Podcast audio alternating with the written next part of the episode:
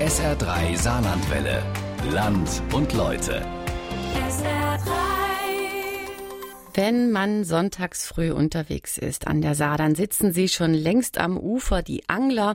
Viel Geduld haben sie dabei, einen Campingstuhl und ihre Angelausrüstung. Zwei Prozent aller Saarländerinnen und Saarländer haben einen Fischereischein, mehr als in anderen Bundesländern. Was die Angler an ihrem Sport fasziniert, was Tierrechtler dazu sagen, das ist unser Thema in Land und Leute. Marc-André Krupper hat sich mit den Anglern auseinandergesetzt. Das Angeln macht mir halt Spaß und ich mache das schon seit ich jünger bin. Weil man dann in der Natur ist. In meinem Freundeskreis angeln relativ viele und dadurch bin ich auch dazu gekommen. Das ist halt für mich eine reine Begeisterung und für, für die Freizeit irgendwo auszufüllen. Wie beim Motorradfahren. Ja, das ist halt das Chillen, wie man heute sagt. Das ist äh, der Jagdinstinkt, der befriedigt werden muss. Angeln ist bei uns im Saarland, genau wie die Jagd, eine anerkannte Nutzungsart, die das Thema Natur, Arten- und Umweltschutz immer mit im Blick hat. Es gibt nichts Schöneres für einen Angler morgens um 4 Uhr in die Natur zu gehen und die Natur erwacht mit den Vögeln. Das ist ein hervorragendes Erlebnis.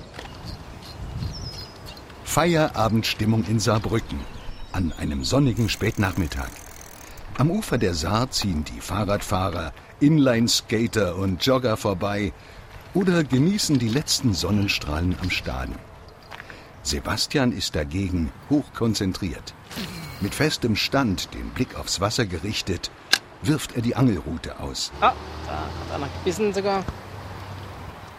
Ja, da kommt ein Baum hoch. Ein knochiger Ast statt eines dicken Hechts. Das gehört zum Angleralltag dazu. Und damit auch das mühsame Entfriemeln des Um den Köders. Köder zu retten. Der sieht allerdings eher aus wie ein bunter Schlüsselanhänger. Das ist ein, ein Spinnerbait. Kommt aus dem nordamerikanischen, von, von der Schwarzbarschangelei. Und den versuche ich jetzt hier. Ein Köder, abgestimmt auf eine einzige Fischart. Alle Raubfische mögen das. Da hier der Angeldruck sehr hoch ist, versuche ich immer mit neuen Ködern nochmal neue Impulse zu setzen. Immer wieder muss Sebastian seine Angel auswerfen und sie dann nach nicht mal einer halben Minute einholen. Der Spinnerbait-Köder bleibt jedes Mal nur für kurze Zeit im Wasser. Wenn es ein Naturköder wäre, den die Fische tatsächlich fressen mögen, dann schon. Aber dass das ein Kunstköder aus Metall ist, wenn der am Gewässergrund liegt, übt der keinerlei Reize aus. Und da würde ich nie was fangen. Für viele Angler ist das Saarufer am Staden das perfekte Jagdrevier. Auch wenn die Ausbeute nicht immer üppig ausfällt. Barge fange ich mehrere am Abend und für einen Rapfen brauche ich drei Abende. Er ist entsprechend schwer zu befischen. Erstens, weil er nicht so häufig ist. Zweitens ist er ständig irgendwo anders anzutreffen. Da muss man viel Geduld mitbringen. Der dickste hier war ein Hecht von 1,12 Meter. Stolz, Nervenkitzel und die Herausforderung, auch wirklich den Fisch zu fangen, den man sich vornimmt. Das ist bei vielen Anglern Hauptmotivation. Doch was das Fischefangen für die gut 18.000 Saarländer mit Angelschein bedeutet, ist von Angler zu Angler unterschiedlich. Der Yachthafen in Merzig. Angler und Segler bereiten sich auf die Sommersaison vor und bringen gerade ihre Schätzchen auf Vordermann. Am Rand des kleinen Weihers liegt die Anna Leoni, ein 36 Meter langes historisches Treidelschiff, das mit seinem rötlichen Anstrich schon von weitem auffällt. Neben dem Boot am Ufer im Gras steht Peter Schönfließ, Hobbyangler des Anglervereins Merzig und beobachtet das Wasser. Da drüben sitzt unser Herbert, das ist unser Reiher, der hat Prokura hier an dem Weiher, der darf jeden Fisch fressen. Das ist unser Maskottchen.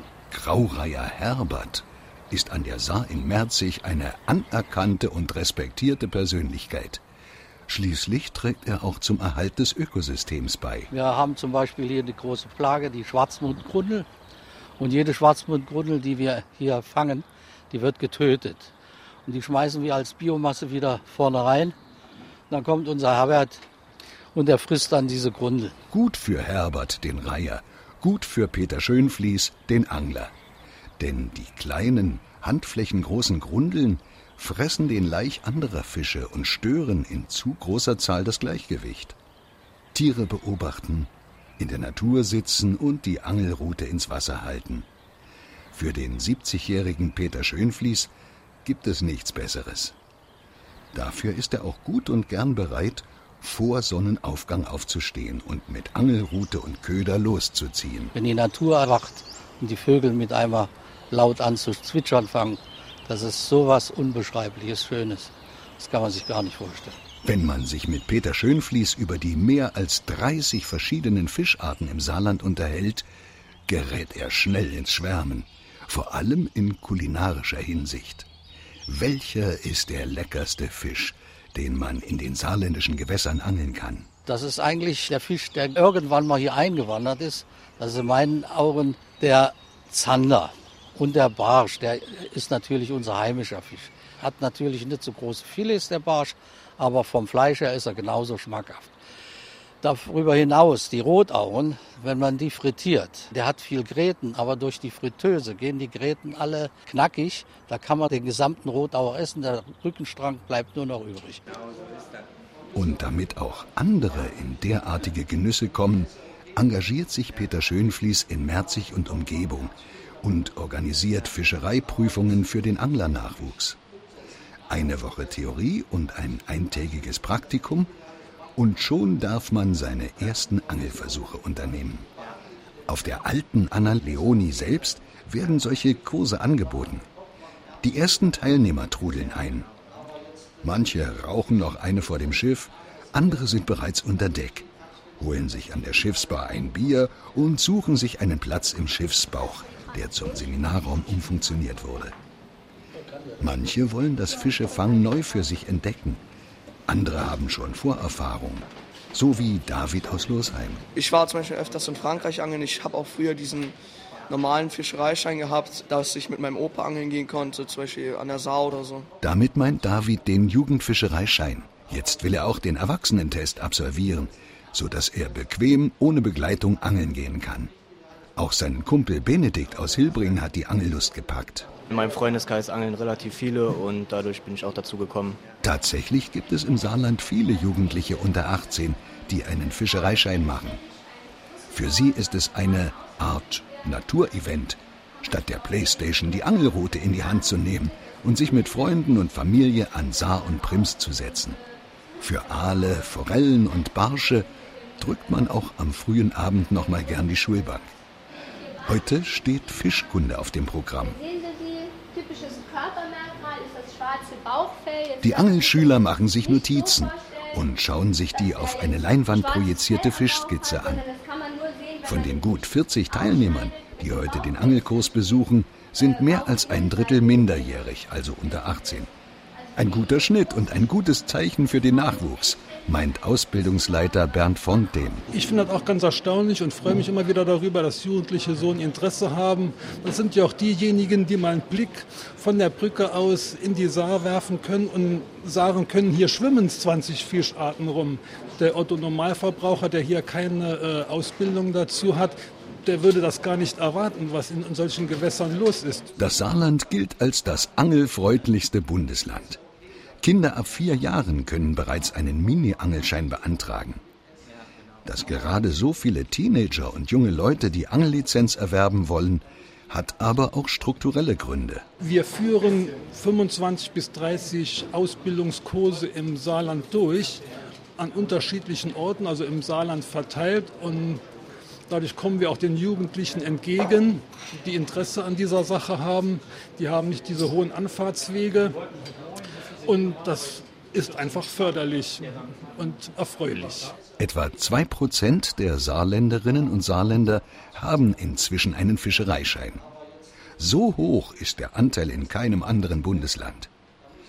Doch was ist Angeln für Sie? Ein Sport? Ein Hobby? Eine Entspannungsalternative zu Yoga und Pilates? Sport und Hobby. Mit Sport hat das hier eigentlich nicht viel zu tun. Nur eben äh, die Berufsfischer, die machen das professionell, kriegen Geld dafür. Wir machen das hobbymäßig, holen ja auch den einen oder anderen Fisch mit nach Hause. Im Angelsport geht es halt eben nicht um finanzielle Interessen. Es ist eher die Integration in der Natur, sich draußen aufzuhalten. Das macht Freude und das bringt die Laune mit sich. Das Fangen gehört dazu, okay. Aber mehr das Rumsitzen, mich mit den Leuten zu unterhalten und halt vielleicht auch den einen oder anderen Fisch zu fangen. Es muss aber nicht die Größe vom Fisch irgendwo maßgebend sein. Auf die Größe kommt es also nicht an? Das sehen viele Hobbyangler im Saarland anders. Denn so ein hübsches Foto von sich am Ufer neben dem zwei Meter langen Prachtwels macht sich doch ganz gut bei Facebook. Das sogenannte Trophäenfischen wird unter Anglern, Nichtanglern und Tierrechtlern kontrovers diskutiert. Erst im Februar hat die Tierrechtsorganisation PETA einen Saarbrücker Angler angezeigt, weil er Fische aus dem Wasser zog, mit seinen Fängen posierte und die Fotos und Videos ins Netz stellte. Von Catch and Release wird häufig gesprochen, also vom Fangen und Freilassen. Tanja Breining, Fachreferentin für Fische und Meerestiere bei PETA, sieht hier einen eindeutigen Verstoß gegen das Tierschutzgesetz. Dem Fotografieren geht oftmals ein stundenlanger Kampf voraus, bei dem der Fisch mit dem Haken im Mund oder durch die Lippen um sein Leben kämpft und nicht nur Stress, sondern auch Todesangst erleidet und hinterher an seinen Verletzungen auch sterben kann. Das Saarland ist erst das zweite Bundesland nach Schleswig-Holstein, das das gezielte Fischefangen mit der Absicht, das Tier danach wieder ins Wasser zu setzen, explizit verbietet.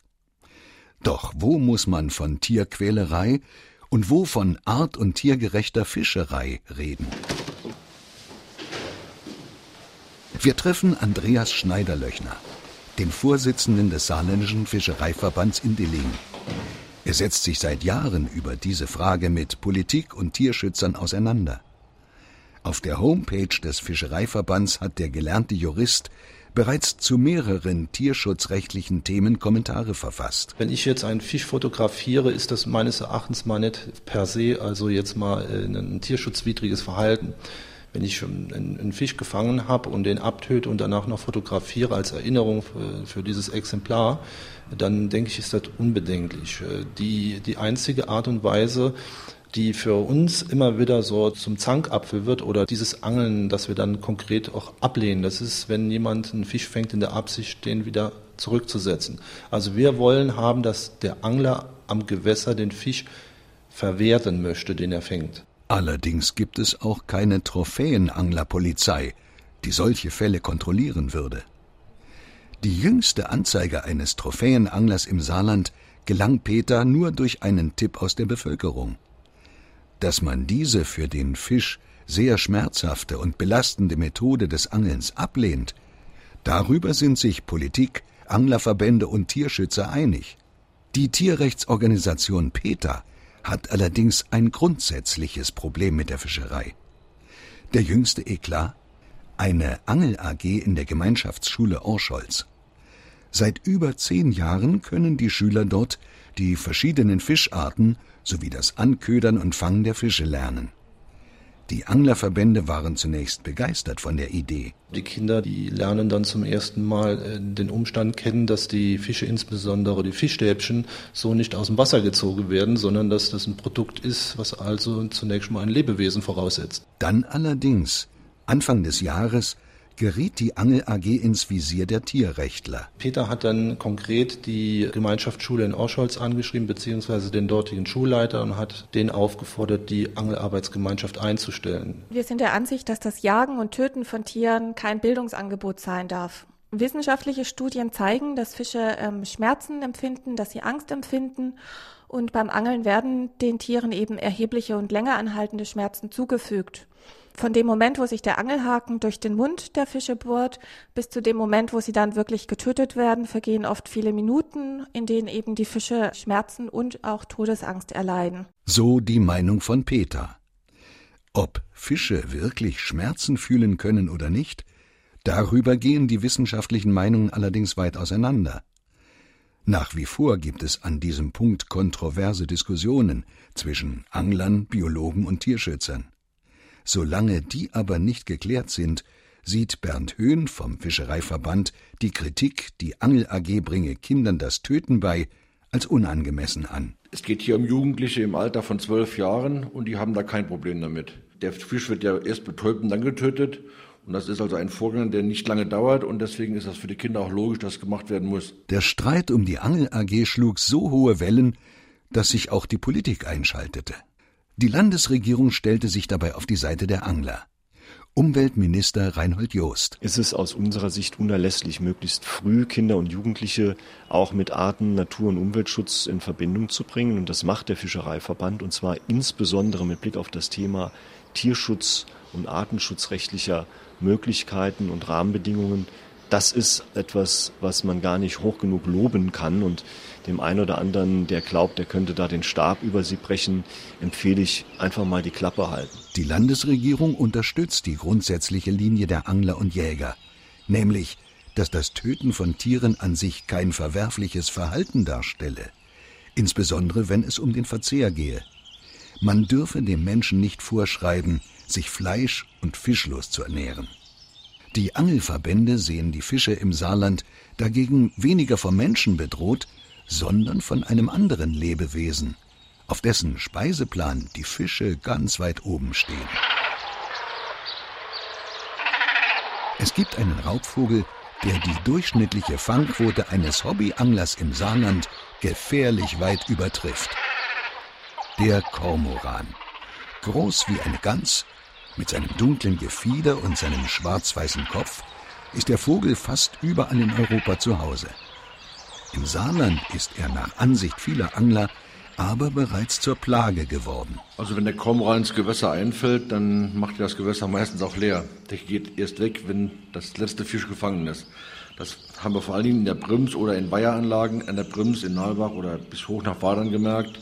Also wenn der Kormoran da wäre, dann ist der Eschenbestand und der Forellenbestand fast gleich null. Der Kormoran, der frisst nach den Berechnungen, die also sehr zuverlässig sind, ca. 800 Gramm Fisch pro Tag. Das heißt also, äh, wenn der Kormoran sich über eine längere Zeit an einem Gewässer niederlässt und der kommt tatsächlich nicht als Einzelexemplar da an, sondern in der Regel ist es ein Kormoran, der so als Speer voranfliegt und wenn er dann Gewässer gefunden hat, dass er also entsprechenden Fischbestand hat, dann kommen die Schar der Kormorane nach und dann haben sie den, den Weiher haben sie dann oder das Gewässer an sich haben sie dann stark bevölkert mit Kormoranen. So soll es sogar Fälle von Bäumen geben, auf denen sich 20 bis 30 Kormorane niedergelassen und sie nach einiger Zeit komplett weiß gekotet haben, sodass sie abstarben. Im Saarland ist die Ausbreitung des Kormorans besonders dramatisch. Bernd Höhn. Im Saarland gibt es keine Berufsfischer, deswegen darf er nicht bejagt werden. In Frankreich und in Rheinland-Pfalz ist es ein bisschen anders. Und wir hoffen, dass hier eine Lösung gefunden wird, dass er vielleicht vergrämt werden könnte. Kann und sollte man den nimmersatten Kormoran vergrämen? Möglicherweise sogar jagen? Da gibt es Lösungsansätze, die weit über das Saarland hinausreichen. Der Kormoran, der brütet an der See ja, und äh, dort ist also zunächst mal äh, zu gewährleisten, dass die Populationen nicht derart ansteigen, dass sie sich dann im gesamten Binnenland ernähren. Das heißt also, unser Kormorandruck, den wir hier im Saarland haben, der hat seine Wurzeln in Schleswig-Holstein, in Mecklenburg-Vorpommern. Und äh, solange wie dort nicht äh, richtig reagiert wird oder effektiv gehandelt wird, äh, kommen wir hier nicht sehr weit voran. Wenn wir dann noch ein Abschussverbot im Saarland haben, dass er also nicht bejagt werden darf, und in benachbarten Ländern wie beispielsweise Frankreich die Sache anders gehandhabt wird, dann hat der Kormoran ein regelrechtes Rückzugsgebiet hier im Saarland. Das ist das Schlaraffenland für Kormorane. Auch die Politik sieht den Kormoran als Gefahr für die Bestände in Flüssen und Seen an. Viele Süßwasserfische sind bereits vom Aussterben bedroht und daher doppelt gefährdet. Durch den Kormoran sind vor allem die Bestände bei Rotaugen, Äschen, Aalen und Forellen massiv zurückgegangen. Bundesweit wird die Anzahl der Kormorane auf knapp 24.000 Brutpaare geschätzt. Im Saarland wurden über die Wintermonate zwischen 1000 und 1500 gezählt, Tendenz steigend. Anders als zum Beispiel der Graureiher kann der Kormoran nicht auf Mäuse oder andere Beute ausweichen. Und so konzentriert der exzellente Taucher sich auf die Gewässer. Vogelschützer sind indes gar nicht begeistert von Vorschlägen, den Kormoran zu jagen und seinen Bestand drastisch zu reduzieren. Sie finden, der Kormoran sei nicht die einzige Ursache für das Schwinden mancher Fischbestände. Die Angler hingegen sehen die Eindämmung der Kormoranpopulation als dringend notwendig an. Das Umweltministerium im Saarland hat in dieser Frage noch keine klare Meinung. Es wird da immer den einen oder anderen geben, den es zu weit geht und dem anderen nicht weit genug. Da muss man versuchen, den Ausgleich hinzukriegen.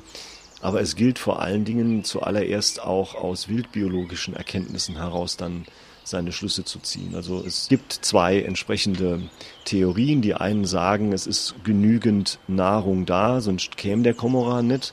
Und die anderen sagen, wir müssen ja dauernd Nachbesatzmaßnahmen vornehmen, weil der Komoran alles wegfrisst. Und das muss man sich nochmal anschauen und ich erwarte da einfach mehr Fakten statt entsprechende Klischees. Um die saarländische Fischerei aber tatsächlich vor dem Kormoran zu schützen, müsste man ihn entweder zum Abschuss freigeben oder die Bestände dort, wo die Vögel brüten, eindämmen. Für dieses Problem gibt es noch keine endgültige Lösung. Doch es muss gelöst werden, um die Vielfalt in den saarländischen Gewässern aufrechtzuerhalten. Denn, und das ist eine gute Nachricht, die Fische finden in den letzten Jahren wieder bessere Lebensbedingungen vor. Die Angler reklamieren dabei einen Teilerfolg für sich. Wenn ich jetzt so die vergangenen sagen wir, 30 Jahre betrachte, die ich jetzt so überblicken kann, da muss ich feststellen, dass die Angler sehr, sehr große Beiträge dazu geleistet haben, dass die Gewässer sich im Saarland so verbessert haben. Also die Angler haben immer wieder Druck gemacht, auch auf die politischen Entscheidungsträger, dass sich die Wasserqualität verbessern muss. Vor 30 Jahren ist die Saar braun gewesen und, und heute fahren Sie an der Saar vorbei, da sehen Sie klares Wasser. Der Fischereiverband erhält regelmäßig Hinweise von Hobbyanglern, die auf Merkwürdigkeiten bei Fischen oder der Wasserqualität aufmerksam machen. Eine ehrenamtliche, zumeist unentgeltliche Tätigkeit, die für den Naturschutz im Saarland unerlässlich ist und offenbar einen Mehrwert mit sich bringt. Wir müssen äh, feststellen, dass die Qualität der Fische mit der Qualität des Wassers ansteigt. Ne? Ich sage dann immer, nur in einem gesunden Gewässer können auch gesunde Fische aufwachsen. Deshalb, also wir können zurzeit bedenkenlos zum Verzehr von unseren Saarfischen empfehlen. Einem dieser Saarfische gilt derzeit eine besondere Aufmerksamkeit. Viele Fischer würden ihn als den geheimnisvollsten aller Fische bezeichnen. Der Aal ist deshalb ein geheimnisvoller Fisch, weil er trotz intensivster Bemühungen noch nicht auserforscht ist. Kein Mensch hat bisher gesehen, wo der Aal konkret ableicht und äh, wie das Ableichen und das Aufwachsen der Larven nachher vonstatten geht. Die jugendlichen Aale, wegen ihres durchscheinenden Äußeren auch Glasaale genannt, legen tausende Kilometer vom Meer bis zu den Flüssen in Deutschland zurück.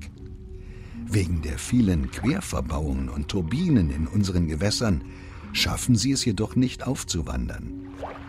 Deswegen werden junge Glasaale der See entnommen und beispielsweise zu uns an die Saar umgesiedelt. Und hier beginnt das Problem. Wenn der Aal aber jetzt abwächst und geschlechtsreif wird, dann ist der Aal als Wanderfisch bemüht, wieder in die Saragossa-See zu gelangen, um dort ableichen zu können. Das heißt, er beginnt seine Reise durch diese Querverbauungen, in denen Turbinen vorhanden sind und wird dann dort gehäckselt. Also die Durchgangsrate in diesen Turbinen ist sehr, sehr gering. Das heißt also, die Aale würden das nicht schaffen, am Ende dann ins Meer zu gelangen. Deshalb haben wir konsequenterweise uns nicht nur für den Besatz des Aals hier entschieden, um den Bestand der Aale äh, zu erhalten, sondern dann auch dafür zu sorgen, dass er abwandern kann. Und deshalb sind wir seit vier Jahren jetzt darum bemüht, den Aal auch abzufangen. Die ersten Jahre waren mehr zur Probe, ob uns das überhaupt gelingt. Und als dann die Ergebnisse sich immer mehr steigerten, haben wir uns dazu entschlossen, diese Abfangaktion auszubauen. So entstand die erweiterte Aalschutzinitiative des Saarlandes. Ein Projekt, um den Bestand und die Fortpflanzung des Fisches zu sichern denn der Aal ist vom Aussterben bedroht. Die Probephase ist nun vorbei. In diesem Monat wird mit dem erweiterten Abfangen begonnen. Die Aale werden aus dem Wasser geholt und im Rhein bei Linz wieder eingesetzt. Denn ab dort können sie ohne Hindernisse weiterwandern. Die Aktion soll bis September andauern. Umweltminister Joost hofft, dass die Ergebnisse ähnlich positiv ausfallen wie die Prognosen. Die äh, Erkenntnisse, die wir am Gewinnen sind und schon gewonnen haben, machen deutlich, dass das Umsiedeln der Aale, der Plankaale hier aus der Saar und das Wiederaussetzen am Rhein dazu führt, dass die entsprechende Population gehalten und sich wieder stärker ausbauen kann. Eine Population hält sich seit Jahren konstant im Saarland. Die Angler. Sie sind in allen Teilen der Bevölkerung und in jedem Alter zu finden. Für die einen ist Angeln ein Sport, für viele sogar eine Herausforderung oder Nervenkitzel. Manche sehen darin ein Hobby, eine Art der Entspannung, der Verbundenheit mit der Natur. Andere sehen in der Fischerei eine besondere Verantwortung gegenüber der Umwelt und dem Tierschutz. Und dann gibt es wiederum diejenigen, denen die Geister ihrer Vorfahren erscheinen. In uns allen steckt so ein klein bisschen noch der Urmensch, der Jäger und Sammler. Und das wird auch immer so weiterbleiben, in unseren Genen drin stecken, dass der Mensch immer noch angeln geht und jagen geht. Am Saarufer in Saarbrücken hat Sebastian inzwischen die Stelle gewechselt. Bisher hatte er noch kein Glück, aber unter Druck setzen will er sich auch nicht. Denn eins ist klar. Der Kühlschrank ist trotzdem voll. Das Essen ist nebensächlich. Das ist so ein, so ein Bonus. Ich nehme ja auch nicht alle Fische zum Essen. Manch kriegt auch die Katze. Die mag das noch lieber als ich. Na dann, weiterhin Petri Heil.